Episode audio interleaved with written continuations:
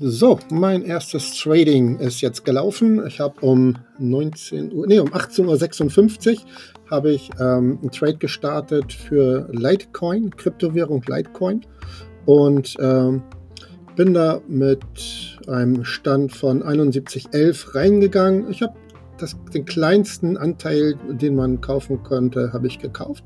Das waren zwei Kontrakte und äh, bin bei 71,34 wieder rausgegangen. Das war ein Gewinn von 41 Cent innerhalb von 17 Minuten. Ja, so kann das ruhig laufen. Das ist, ich habe kein Problem damit, kleine Sachen zu gewinnen. Also kleine, kleine. Ich, ich setze ja auch nur viel ein. Ne? Ich kann ja nicht viel Gewinne erwarten, wenn ich kaum Geld einsetze. Ähm, von daher einfach einfach machen, einfach, einfach mitnehmen. Einfach so im, 1%-Bereich, 0,1%-Bereich, ganz egal. Äh, was, was ihr habt, das habt ihr. Ne? Das ist Geld, was euch keiner wieder wegnimmt, im besten Fall. Wenn ihr Glück habt und das nicht wieder verliert. Also, das war der erste Trade jetzt im Februar.